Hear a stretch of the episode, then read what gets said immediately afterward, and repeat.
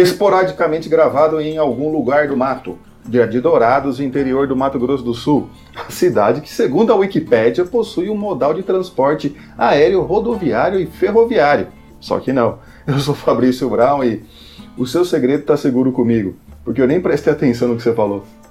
Eu sou o professor Vinícius de Almeida e hoje eu vi dois testemunhos de Jeová aplaudirem uma casa.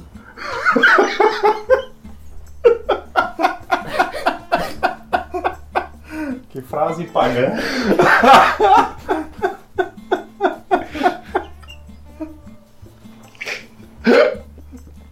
Coisa diagnóstica, né? É, herege. Eu sou o professor Fernando Machado e as tuas flechas são agudas no coração dos inimigos do rei e por eles os povos cairão debaixo de ti. Fazer o contraponto aqui, né, para ver se nós é, é, para tentar a salvação no dia do, do juízo final. Ah, lá daí. Agora pensando no que ele falou é verdade, né? Faz sentido. Ah. É, meus amigos, muito obrigado por cada um de vocês que prestam um pouco de atenção no nosso trabalho, dedica um, uma hora da sua semana para nos ouvir e prestigiar aquilo que a gente tem feito. É, agradecemos a todos vocês, nossos ouvintes, e pela força que vocês nos dão, contribuindo com o nosso trabalho e divulgando ele. Aqui também aquele nosso grande abraço ao Paulo Bud, nosso produtor, diretor, que está passando por um momento difícil, mas já está saindo dessa. No próximo programa estará com a gente. E se você está conferindo é, esse episódio no nosso canal do YouTube, já aproveita, deixa um like aí para o YouTube ajudar a indicar esse vídeo para as outras pessoas e confere também as nossas redes sociais, tanto no Facebook como no Instagram, e acompanhe também os episódios passados em outras redes de streaming, como YouTube, é, Spotify, Google Podcast, Apple Podcast, Deezer e Orelo.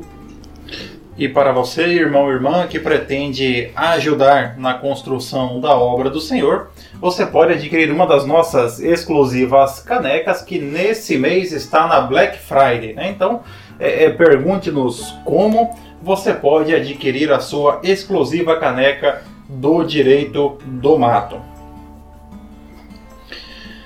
Dando sequência aqui ao nosso episódio, Hoje vamos tratar aqui das notícias que abalaram o mundo jurídico na última semana. Vamos para a primeira aqui, um assunto que para mim é sempre muito interessante. Segundo o nosso critério, né? Possivelmente, abalaram apenas, apenas segundo... para mim, é, é exatamente, né?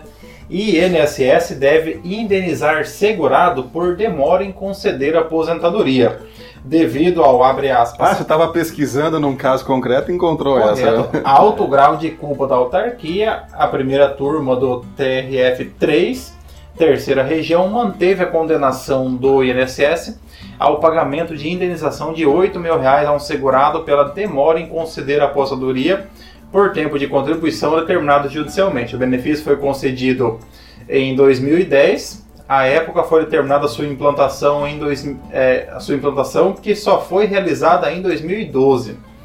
O segurado acionou a justiça em primeira instância, em segunda instância e no, e no TRF o entendimento foi mantido. Segundo o relator, o INSS demorou sem qualquer justificativa mais de dois anos para dar cumprimento à determinação judicial de imediata implantação do benefício em favor do autor situação que ultrapassa os limites de um mero dissabor, ensejando dano moral passível de compensação pecuniária, ressaltou o desembargador Wilson Zawi Filho, relator do caso. Aqui é o mais interessante é que o benefício foi concedido judicialmente em 2010, foi implantado em 2012, ele ajuizou uma ação de dano moral e em 2021 ela foi sentenciada. Né? Eu acho a agilidade de todo que, mundo é impressionante. Agora tem que entrar com uma outra ação contra o Poder Judiciário porque a indenização demorou também mais alguns anos, né? Nove anos. É, é realmente.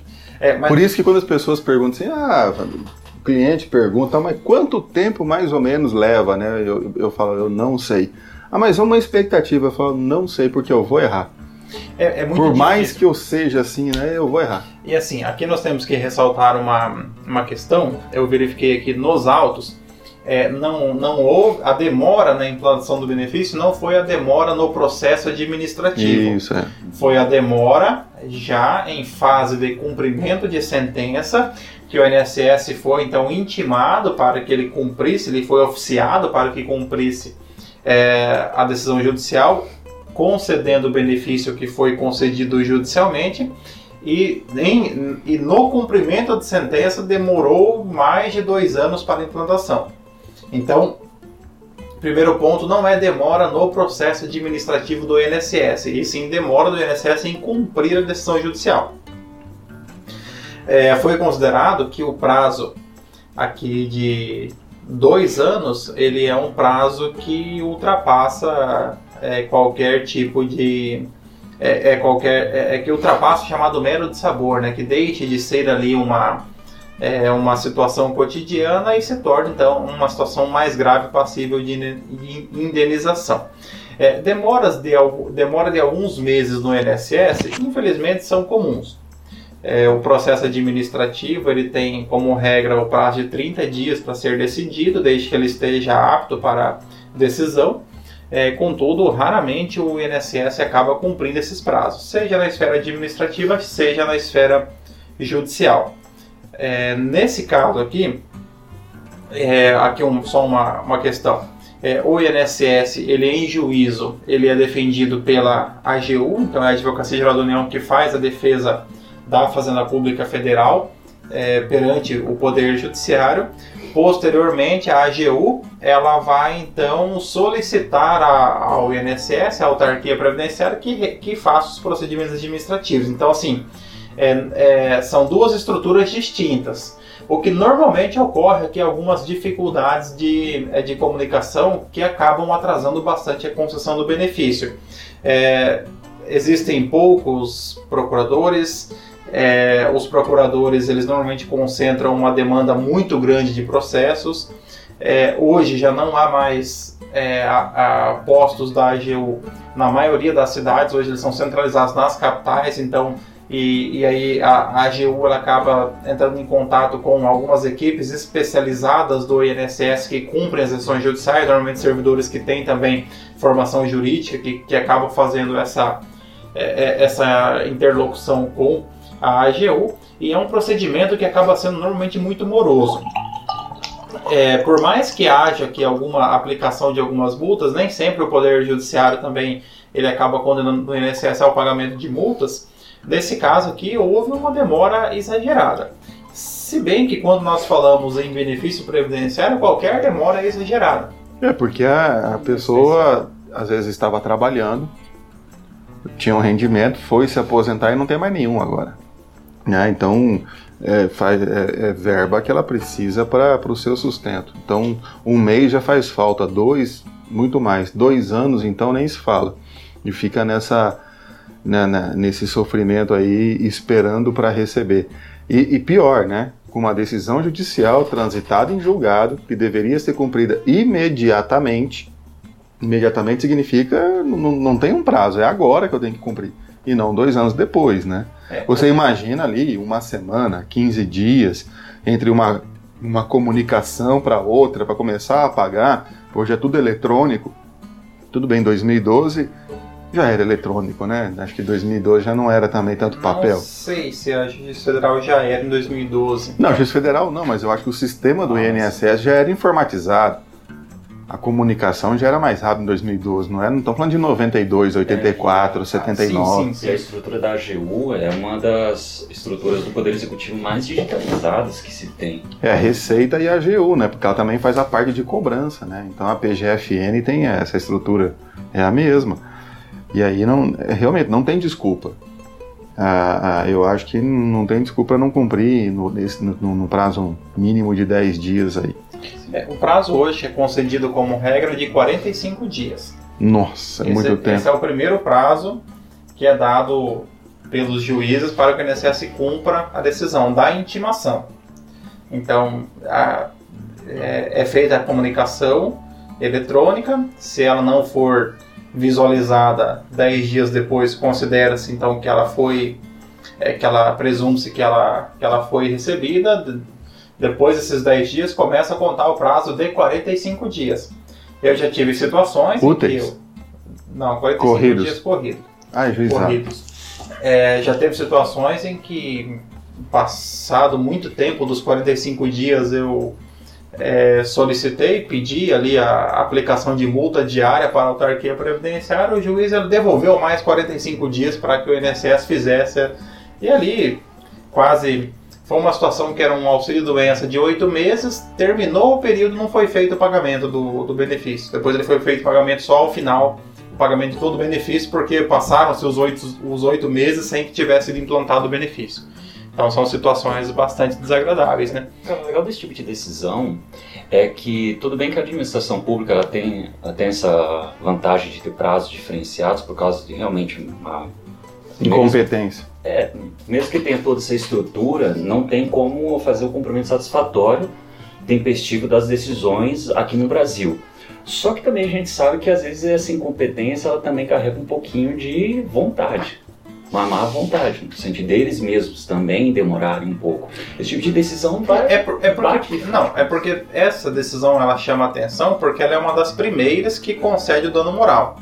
Porque o entendimento pacificado no STJ, no STRF, é de que a demora na concessão não gera dano moral. Então esse é o. Então, para o INSS, de certa forma, tanto faz. Se ele conceder rápido ou não, não acontece nada. Normalmente, nos casos em que o juiz ele aplica uma pena de multa, na hora que você requer a aplicação, ele acaba dando novo prazo para a autarquia. E a autarquia vai lá e acaba, e acaba concedendo. Então, é, se essa decisão se começa a, a, se alterar um pouco essa visão e o INSS começa a ser condenado de forma reiterada, certamente que a INSS vai estruturar melhor o órgão responsável pela concessão dos benefícios, de modo que você tenha uma prestação jurisdicional mais rápida. Aqui um ponto interessante é que na Justiça Federal é praticamente é, é, tudo feito pela, pela própria Justiça Federal. Então a juntada dos principais documentos do INSS acaba sendo a Justiça Federal que apresenta, né? Contestação padrão, quesito padrão, tudo meio padronizado, né? Aí se o segurado tem a sua ação julgada procedente, já o reexame necessário já, já, já se aplica reexame necessário, então acaba que um processo que nem tem muita participação o INSS deveria participar na fase de cumprimento de sentença, quando mais uma vez ele, como regra, também não participa de forma muito ativa, né? É, se essa moda pegar aí, vai mudar bastante a maneira como o INSS então age nos processos. Né? Eu também acho que não, porque quem vai acabar pagando isso é a União, na verdade, né, que vai pagar. É, que a não ser que o, o servidor, alguma coisa seja diretamente assim e, e a... Isso também é acontece. E a autarquia começa a fazer um rea é, a mudar alguém, isso. É, porque alguém vai ter que responder por essa demora. É, isso também acontece. Normalmente os, os servidores que são responsáveis, eles como regra, eles acabam ali eventualmente sendo responsabilizados por crime de desobediência.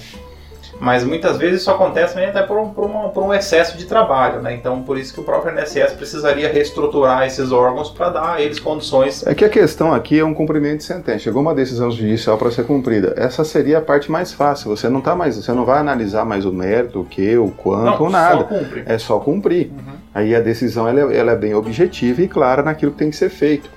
Então, é, qualquer setor do INSS que poderia centralizar isso, de cumprimento de decisão judicial, poderia dar agilidade, especialmente nesse momento de inteligência é, artificial e tudo mais. Normalmente, o, normalmente na sentença, ela é feita pelo juiz federal um, até um resumo do, dos principais dados do processo para que seja feita a concessão. Data de início do benefício, data de início do pagamento, data de cessação do benefício, quando é o caso, espécie do benefício. Então já, já é. Para poder preencher é direitinho. Um, já é feito um, um resumo, um, como se fosse um, um extrato ali com as informações que facilita. Então não é necessário, por exemplo, que o servidor tenha que interpretar uma sentença, pegar e ficar buscando nos normalmente ela já vem na própria sentença e já vem todas as informações. Tem que olhar os é, documentos senão, do processo. É, porque senão a sentença ela vem e diz é, julga-se procedente para conceder conforme solicitado inicial. Você teria que ir na inicial buscar. Não, a sentença normalmente ela já traz esses elementos justamente pensando em facilitar, né? Aí eu espero que essa decisão aí seja é, um divisor de águas em termos de responsabilidade civil quanto à demora na concessão dos benefícios previdenciários. Uma decisão paradigmática. Exato. Ela também traz uma outra questão interessante, se não podia discutir isso no próprio processo, né? ao invés de propor uma ação. Isso aí também é uma outra coisa que dá para É, aqui, assim, se a demora, se a demora fosse no processo administrativo, poderia ser levantada inicial. Aqui foi necessário o ajuizamento de uma outra ação, por quê? Porque o fato gerador ele surgiu na fase do cumprimento de sentença. Então você não teria como, como aditar o cumprimento de sentença incluindo uma outra, uma outra discussão. Então por isso que ele teve que ser feito em outra ação. Mas se fôssemos aplicar, por exemplo, é, dois ou três anos de demora na análise do processo administrativo, então poderia, acredito que poderia, uma ação de concessão do benefício cumulada com é, danos morais pela demora. Poderia ter colocado até danos materiais, se devidamente comprovado, se durante esses dois anos, dentro da concessão ou não, a pessoa sem recurso precisou pegar algum empréstimo e etc para fazer isso e cobrar de é, danos ou... materiais o juro que pagou pelos empréstimos e tudo. Né? Isso seria não o valor do empréstimo, mas o valor dos juros e tudo é, mais. O que seria mais, o que seria um pouco mais viável é a restituição das contribuições. Se a pessoa continuou trabalhando, a restituição das contribuições previdenciárias que foram realizadas durante a análise do processo administrativo. Porque se a pessoa continua trabalhando, ela continua recolhendo. Então, e, e foi descontada a sua remuneração em contribuição previdenciária. Aí ele, ao invés de ser aposentado com 35 anos, foi aposentado com 37 anos de contribuição. Porque ao longo desse tempo ele continuou contribuindo. Seria uma possibilidade também. Possibilidades muitas. Procure para mais informações. Vamos para a próxima notícia. É, qualquer problema com o INSS, é. né? Pode chamar em inbox. Agora uma notícia, direito do mato internacional. Portugal. Nosso correspondente, né? Portugal proíbe chefe de mandar mensagem fora do horário de trabalho. A nova lei busca equilibrar a vida profissional e pessoal dos trabalhadores e atrair nômades digitais para o país. A legislação foi aprovada após o crescimento do home office durante a pandemia do coronavírus, de acordo com o governo do Partido Socialista de Portugal. Segundo as novas regras, os empregadores podem ser penalizados por mandarem mensagens para os funcionários após o horário de trabalho e serão obrigados a pagar um aumento, a pagar um aumento de despesas com o trabalho em casa, como conta de luz. Outras normas também foram implementadas. Os empregadores foram proibidos de monitorar seus trabalhadores em casa e em reuniões com a chefia devem ocorrer presencialmente a cada dois meses para impedir o isolamento. Entre aspas, o teletrabalho pode ser uma virada de jogo se lucramos, lucrarmos com as vantagens e reduzirmos as desvantagens. Consideramos Portugal um dos melhores locais do mundo para nomes digitais e trabalhadores remotos escolherem viver. Queremos atraí-los para Portugal, afirmou a ministra do Trabalho e Segurança Social. Nômades digitais. É, essa ideia dos nomes digitais que eu percebi, realmente Portugal é um país que vem atraindo bastante gente é, pessoas realmente de outros países que ficam uma temporada, por exemplo, em Portugal, trabalham e retornam e ainda mantêm um vínculo de emprego. Até porque, por causa da, da, da, pandemia, fortaleceu de fato esse negócio de home office e conseguiu demonstrar que, por exemplo, uma empresa aqui no Brasil pode contratar um cara lá de outro país, né? Ou uma empresa do país pode contratar a gente também, fiquem é. à vontade, a gente está aí à disposição. Né? Sempre sobra um tempo livre, domingo. O que a gente faz domingo? É. Né? Da, da meia-noite às seis. É. A gente tá aí pra é horário comercial, né? Na... Em algum lugar, em algum é, lugar é, é, horário comercial, comercial não tem problema nenhum. Mas é, é, bastante interessante isso, o, o teletrabalho, porque a partir de 2017 passou a ser regulamentado também no Brasil, né? Não que fosse proibido, nunca foi proibido o teletrabalho, o chamado home office, né? Mas eu até prefiro o teletrabalho, acho mais interessante, parece que a gente trabalha na televisão. É, só que é, tudo é importante ser regulamentado no nosso país. O fato de não ter regulamentação traz muita insegurança jurídica, porque você joga tudo para o judiciário e cada juiz pensa de uma maneira até que algum tribunal superior resolva né, é, pacificar a questão. E em 2017 houve então a, a regulamentação. E questões diversas surgiram que, de certa maneira, tentaram. Por exemplo, no Brasil tentaram discutir é, é, eu, eu acho um absurdo isso, a indenização da empresa por, por lesão por esforço como é que é? Esforço é repetitivo, mas não é, é, é, é, é. doença ocupacional relacionada ao trabalho. É, a, a, a, má postura. É. A esforço repetitivo é uma coisa, é a doença ocupacional por relacionada ao trabalho. É, que é a má postura da pessoa que trabalha em casa ela tem uma boa cadeira, tem uma mesa, tem um não sei o que, mas ela senta virada no giraia, assim, tudo de ponta cabeça, né? Então, mas daí a culpa é da pessoa.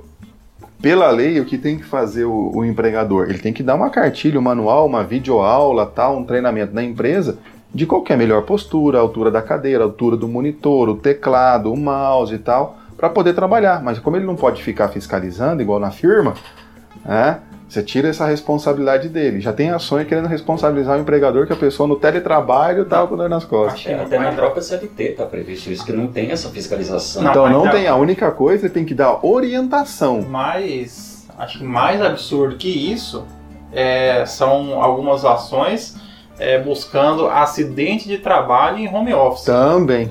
A pessoa é, arrebentou a tira do chinelo, tropeçou em casa e caiu bateu, e, as, de...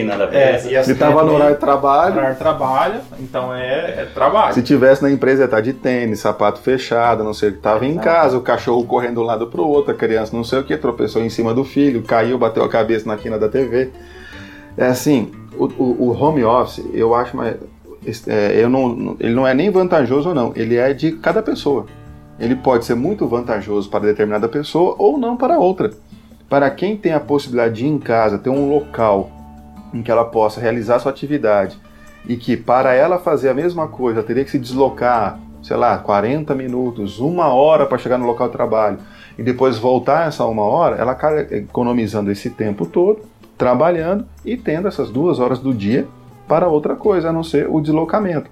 Então, assim, aí, e já para outras pessoas que não têm essa possibilidade, é, é melhor ir até o local de trabalho, trabalhar e etc. e voltar para casa. Então é, é, muito particular de casa a casa. É, e nós, nós temos uma dificuldade muito grande no, no Brasil, é porque, como regra, a justiça do trabalho ela acaba é, complicando tanto algumas questões que poderiam ajudar o trabalhador, que a empresa acaba ficando com receio e não implanta, por, res, por medo de ser responsabilizado. Por exemplo, é, o teletrabalho, eu acho que é algo é, excepcional. Para mim, para mim é algo que funciona tranquilamente, na minha realidade. Mas eu tenho certeza que o empregador dificilmente vai implantar, por quê? Porque ele a, acaba assumindo alguns riscos dessa insegurança jurídica é, e logo a empresa então vai é, e logo a empresa, então, é, ela, é, para prevenir uma potencial é, ação judicial, ela vai dizer não, vamos trabalhar aqui normal.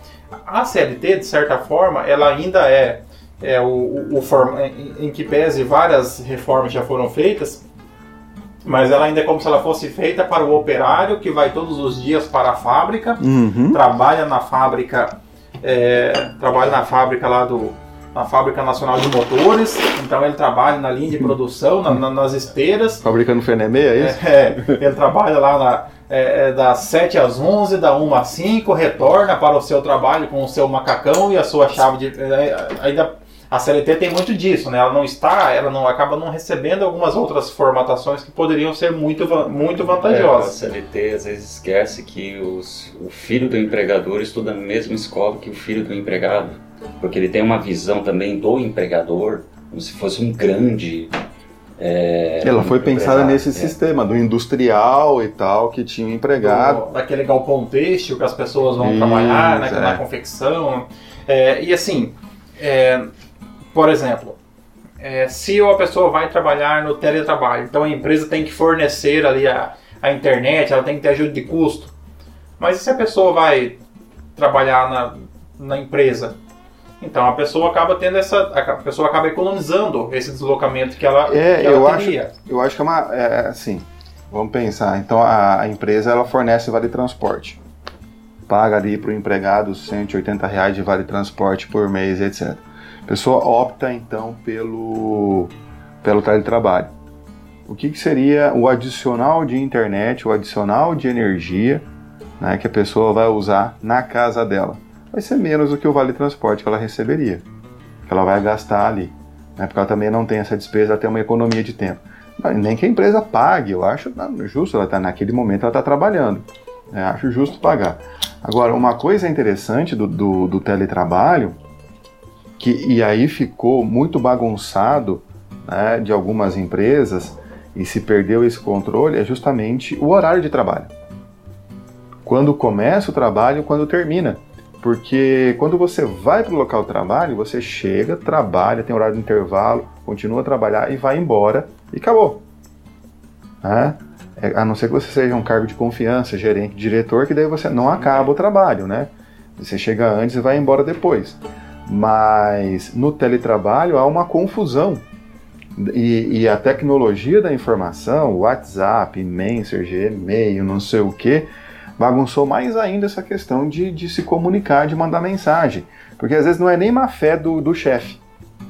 Ele quer só, sei lá, já dar um recado para a equipe, mandar um negócio porque ele lembrou para no outro dia de manhã todo mundo fazer. E ele tá lá, lembrou do negócio, 11 horas da noite, manda uma mensagem para todo mundo. E a pessoa está descansando, tá não sei o que, e olha aquela mensagem e é trabalho. E alguma coisa que ela está envolvida naquele projeto e tal. Ela já começa a, a, pensar naquilo e tudo mais. Às vezes no grupo paralelo que o chefe não tá, já começa a discussão e como é que vamos fazer e tudo, reunião amanhã cedo. E, e você é, faz aquilo que a pessoa é, não permite que a pessoa se desligue um pouco do trabalho para realmente descansar dele, porque a própria CLT fala é, que você tem que ter um, um intervalo mínimo entre uma jornada e outra é de 11 horas. Por mais que você faça hora extra, né, você faça hora extra, para entre terminar uma jornada e começar outra, você tem que ter 11 horas de intervalo, para você poder realmente descansar. É, é, claro que você tem mais, mas digamos que faça hora extra, depois começa no outro dia mais cedo e tal, mas tem que respeitar as 11 horas. Esse excesso de comunicação do trabalho, o grupo de trabalho da empresa, não sei o que, acaba que, que impede que o empregado realmente descanse, se desligue, fique com a família em paz, ou simplesmente vá dormir. Então é, é isso. É, e, e, pior também tem uma coisa que eu estava lendo recentemente, é, é uma coisa cultural nossa e aumentou com esse período de pandemia. É o que o, o que o brasileiro mais usa na internet são justamente aplicativos de comunicação. Então já é parte da nossa cultura, por exemplo, essa comunicação, é, comunicação até em, em qualquer horário. Hum. E às vezes até o chefe ele faz isso de forma cultural. Não porque de fato é uma cobrança, que às vezes é tão cultural para ele uh, mandar a mensagem para o funcionário assim, às 8, às 7, depois, uma hora depois que acabou a jornada. As, nas empresas que eu já atendi, um dos primeiros itens que, que eu coloco é que tem que ser respeitado o horário de trabalho para comunicação. Então, se caso seus funcionários tenham ali um, um eventual grupo, é que eles fazem, fazem a troca de comunicação é, mas que a, aquele grupo que é utilizado para fins de trabalho, que ele tenha horários correspondentes à jornada de cada um. É, então, e, e, que as, e que as demandas pessoais sejam encaminhadas para o WhatsApp pessoal do funcionário. Então, por exemplo, por mais que vamos pensar assim, nós três estamos no, em um grupo, então o chefe solicita algo para o Fabrício. Só que Vinícius e eu estamos no grupo também. Então, o Fabrício está no horário de trabalho, o Vinícius e eu não. Só que se a gente for lá, abrir o WhatsApp, olhar, verificar e saber que já foi passado aquilo, será que eu vou ter que fazer isso também depois do meu. É, e o grupo de trabalho isso... a gente não silencia o grupo de trabalho, né? Exato, não tem É como, o grupo né? que não está silenciado. Não, não está, né? O da, da família, do pessoal, todos da, os da outros estão todos os outros, mas esse não. Então você precisa. Então, é, esse é um dos pontos que eu sempre é, oriento as empresas, que o empregador não faça de comunicação. E se caso haja um grupo que seja para trabalho, que se respeite os horários tanto é, de, de intervalo, quanto final de semana e quanto férias também do, do funcionário, né? Porque... É, é, porque em grupo, ainda mais grupo, assim, a pessoa, é, eu, eu, nem, eu não sei por que, que fazem isso. A pessoa está no grupo, a pessoa assim, fulano, preciso falar com você. Ela tá no grupo, o fulano tá no grupo, por que, que não manda uma mensagem particular pro fulano? O fulano já fala com ela. Mas existe isso. É, é, é, claro, nós aqui como professores também, esse negócio de não saber respeitar o horário de falar também, nossos alunos têm bastante disso, né? É sábado, domingo, de noite, de manhã, de madrugada, tal, tudo mandando mensagem e fora de qualquer horário. De madrugada eu, eu, na festa, mandando mensagem, porra, professor. É, eu tenho, eu tenho muito cuidado, inclusive com qualquer pessoa. Eu só vou mandar mensagem. Né? Hoje eu tive que entrar em contato com o eletricista. Eu só fui mandar mensagem depois das 7 horas da manhã, que eu sei que eles estão trabalhando. Eu já estava acordado antes. Mas eu esperei das 7 horas para mandar mensagem. Eu não vou mandar é igual, porque para mim é igual telefonar. Você não vai telefonar para a pessoa para acordar ela de madrugada na casa dela. E, e, também respeitar o horário de almoço da pessoa, né? Sim. Então, porque em meio-dia você mandar mensagem ou ligar, vamos respeitar o horário de almoço do profissional, o horário sagrado É, que porque- a pessoa tem para se alimentar, né? Porque eu tenho alguns clientes que no horário de almoço estão no meu horário de almoço eles estão trabalhando. Para eles não estão parados, estão trabalhando. Então é normal receber 20 mensagens na hora do almoço. Mas, Mas eu- daí eu termino, meu, eu, como eu, meu celular fica. É, é, eu não, não fica comigo na hora do almoço para eu poder almoçar tranquilo. E daí depois eu respondo ele. eu como acordo cedo, eu almoço cedo também, né? Então 11, 11 15 mais ou menos já estou almoçando. Porque né? boia fria é assim mesmo, né? é, o cara já vai com a, com a, com a, com a boia para a empresa e já almoça lá mesmo. Já, já almoço cedo.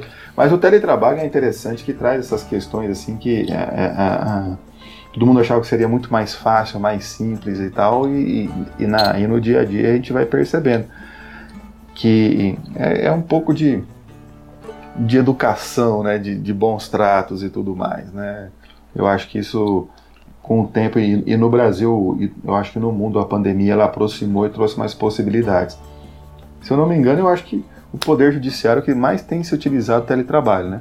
Poder judiciário, advocacia pública. É uma, é uma tendência, assim, em termos de serviço público, é uma tendência porque aqueles órgãos que não atendem diretamente o público, então para esses órgãos acaba sendo, é, acaba onerando o, o serviço público a manutenção de prédios, de estrutura, de internet, vigilância, empresa terceirizada de limpeza, Estacionamento. estacionamento, então... café. É, é, tudo. Então, assim, é, nesses, pa- para esses cargos que não atendem diretamente o público, acaba sendo benéfico que você tenha é, o teletrabalho, porque o trabalho pode ser prestado em qualquer lugar. E, e normalmente a pessoa que está em teletrabalho acaba trabalhando mais do que aquela pessoa que está trabalhando no presencial, quando a pessoa tem uma atividade que permite que ela desenvolva, é, é, que seja compatível com o teletrabalho. Então, para o serviço público é uma realidade. É, seria interessante que o, que o poder público desenvolvesse mais, implantasse mais o teletrabalho justamente para economizar. Então, por exemplo, se hoje você tem ali um determinado, vamos pensar numa procuradoria, uma procuradoria que tem ali é, 30 procuradores.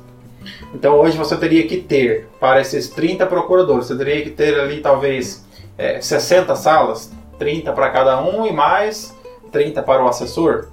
Ou pelo menos espaço para 60 pessoas. É, 60 Ainda que pessoas. eles compartilhassem ali em as É. salas em pequenos grupos. Mas né? 60 mesas, 60 Então são computadores. 60 mesas, 60 Ar-condicionado computadores, pra ar-condicionado, internet que suporte tudo isso, empresas terceirizadas. Então se você tem, por exemplo, ao invés de ter espaço para é, 60 pessoas, que você tem então espaço para 20 pessoas e eles se alternem com demandas presenciais e, e- e teletrabalho, então você consegue reduzir essa estrutura. É, você faz alternância porque tem que ter gente para atender o público. É, é não só isso, né? Eu acredito assim que o, o presencial também ele tem um papel importante, como aqui a própria notícia reconhece, trabalhadores ali para evitar o isolamento, evitar que a pessoa possa ficar ali até des- desconectada de, é, é, do dia a dia da empresa, né? Ou, ou do serviço público. Então seria interessante que a pessoa ficasse mesmo é, em rodízio, por exemplo, três dias em casa, dois dias no, no presencial, até para que ela possa ter contato também em algumas reuniões. Então Então, seria melhor, interessante. né? Dois meses, um mês, porque daí a pessoa É, pode morar na seja, a praia. pessoa- exatamente, né? Pode ser. Isso depende aí de cada. Isso dependeria da organização interna de cada órgão ou entidade. Mas, Mas é isso, algo- isso tende a acontecer, é, é, já está acontecendo, já está surgindo. Diversas empresas, assim, que. ah, próprias empresas do- da iniciativa privada, elas passaram a, a adotar isso e, e funcionários. E perguntaram para os funcionários se eles queriam voltar ou não. Alguns queriam voltar, outros não, outros queriam parcialmente. Então, Eles reajustaram nesse sentido. Porque para outros falaram, por que você não quer voltar? Porque eu acabei vindo para tal cidade estou trabalhando daqui e tá dando certo. É melhor para os meus filhos, tem escola perto, tem tudo perto, eu consigo cuidar de tudo. Antes era muito difícil, tinha muita despesa. Diminuir despesa tendo assim, né? Você vai morar num lugar que é perto da escola, perto do mercado, perto, tu perde tudo. E aí pro outro falou, não, eu, eu gosto porque eu gosto justamente de me interagir com pessoas e tudo. Outro, não, eu gosto mais ou menos. Um pouco em casa, um pouco aqui. E as empresas foram se adaptando. É claro que tem, igual da- daquela, a gente leu da notícia da padaria. A padaria não tem como ter home office. né? Tem atividades que são essencialmente presenciais. O home office é para aquilo que pode ser, para tecnologia e tudo mais. Mas é o mundo, né? É, no- Vamos para Portugal. No então. serviço público também, né? Saúde, segurança pública não tem como fazer home office, né? Não, não tem. Então aí, né? Mas assim, outros serviços poderiam ser feitos home office. Não, é, questão de, de, de, de INSS, é muita coisa pode ser home office, Receita Federal, tudo mais. É isso aí, gente. E a nossa outra notícia aqui sobre Adriana Ferreira Almeida, a viúva da Mega Sena, amargou uma nova derrota na justiça. Semana passada, o desembargador Najib Filho negou um pedido liminar da defesa de Adriana para invalidar o exame de DNA feito por Renata Sena, filha do ex-lavrador René Sena, assassinado a mando de Adriana após ganhar a Mega Sena em 2007. A viúva queria impedir Renata de receber sua parte na herança por ser filha legítima do ex-lavrador. É, depois de 14 anos de disputa nos tribunais, a justiça finalmente determinou que a filha de René Sena receba metade da fortuna do pai, aproximadamente 43 milhões ela vai levar para casa. É, o valor será depositado na conta de Renata, que foi efetivamente considerada herdeira legítima do milionário, é, após os recolhi recolhimento dos impostos pelo Estado, ou seja, vai pagar o ITCD em cima de 43 milhões. O Estado de algum lugar no Brasil aqui vai ficar muito faceiro, né? Não- renda também, né? Não, é o ITCD só. Ah, ITCD. ITCD. Ah, é. É, esse é o imposto. Qual que foi a briga da herança? É, primeiro, a- a- existia o herdeiro da Mega Sena deixou um testamento favorecendo. Foi o seguinte: o cara ganhou na Mega Sena, era um pobre, coitado, não tinha nada, Assim como feio. nós. Isso, nós três Feio, aqui, o assim pobre, coitado, feio como nós, solteiro, né, ganhou na Mega Sena. Uma moça nova, bonita, colou nele. Se né? apaixonou. O amor, você não E- sabe. ele se que apaixonou amor, ele e fez um testamento deixando metade para Adriana.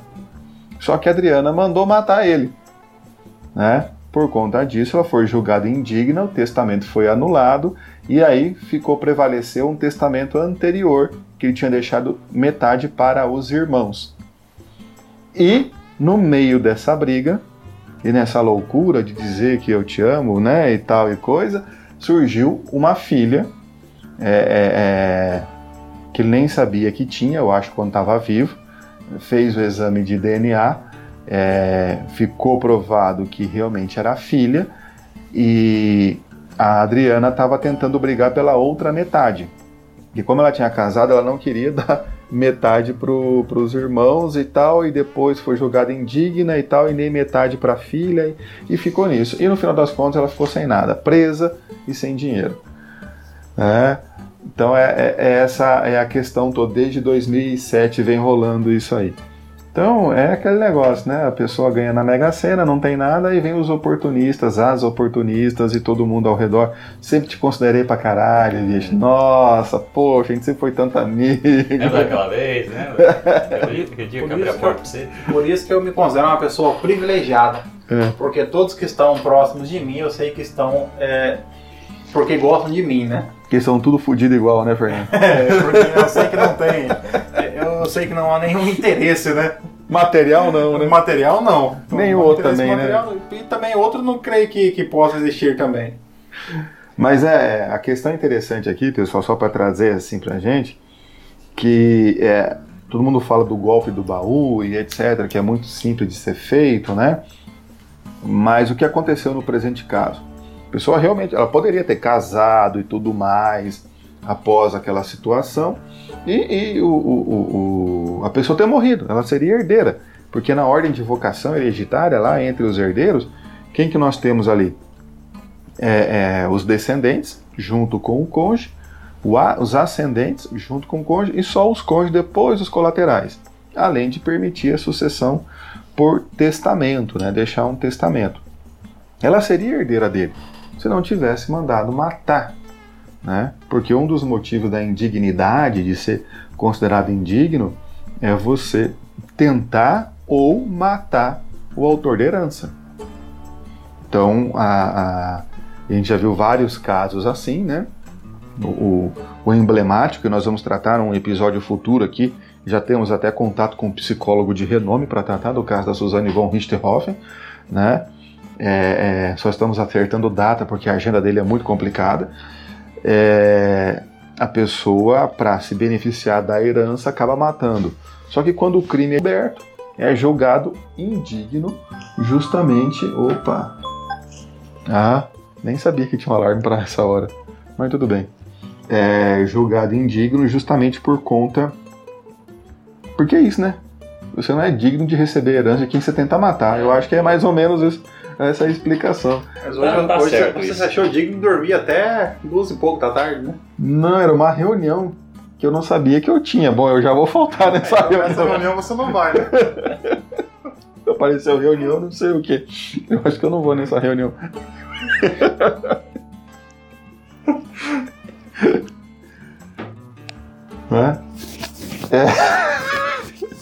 perdi o nosso assunto. É, Estava falando sobre o indigno, né? É, e o, uma coisa que eu fico pensando também que essa mulher, no final das contas, prejudicou todo mundo.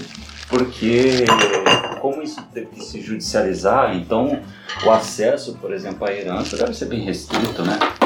O processo está em discussão. Eu acho que a única deles vai. Eu acho que eu sei que, eu sei que não é muito. Não é, é pouco cristão da minha parte falar isso, né? Que alguém se beneficie da morte de outrem. Mas a, a pra filha foi. Pra filha foi. Foi benéfico, né?